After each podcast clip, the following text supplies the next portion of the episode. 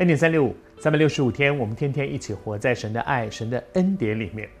每一天活在神的爱和恩典里，真的很重要。全新的一年，祝福你！这真的是我们每一天生命的经历，活在神的爱里面。昨天和你分享到说，因为圣经上说，爱里没有惧怕，因为活在上帝的爱里，不管环境里面有些什么样的难处，你可以不惧怕。奉主的名祝福你，我们都需要这样的一个福气，就是活在主的爱里，而且每一天因为在主的爱中不惧怕。为你祷告，主，我们一起来祷告，特别为过去这段时间常常活在惧怕里的人，今天他可以看到这一集的恩典三六五，真的不是偶然的。主，我求你帮助他，给他一个很荣耀的盼望，就是在全新的一年，在上帝的爱里。没有惧怕，这是我们的祷告，奉主的名求，阿门。祝福你在二零一八年开始经历一个不一样的人生，在上帝的爱里没有惧怕的人生。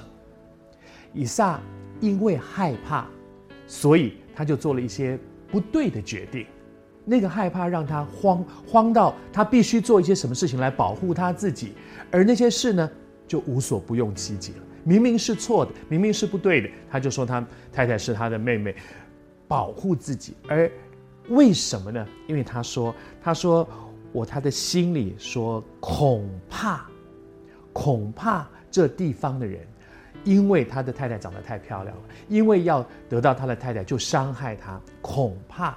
你知道那个恐怕，那个恐惧跟害怕从哪里来？从他自己想的，他是他心里想。他自己是这样想，有没有人说要要害他？没有。可是你知道，惧怕这件事情让我们会胡思乱想，越想越害怕，杯弓蛇影。看到了一点影子，就觉得出事了，出事了，出事。其实什么都没有。求主帮助我们，让我们在我们的生命当中，你知道，如果我们一直容让自己活在活在那个惧怕里面，你看什么都不对劲。你看到的每一件事情，你都会胡思乱想。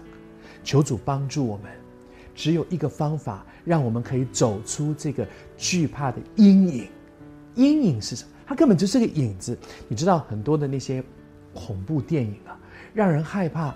其实那个什么鬼嘛，根本就没出现。可是那个氛围，那个影子，让你已经紧张的要死。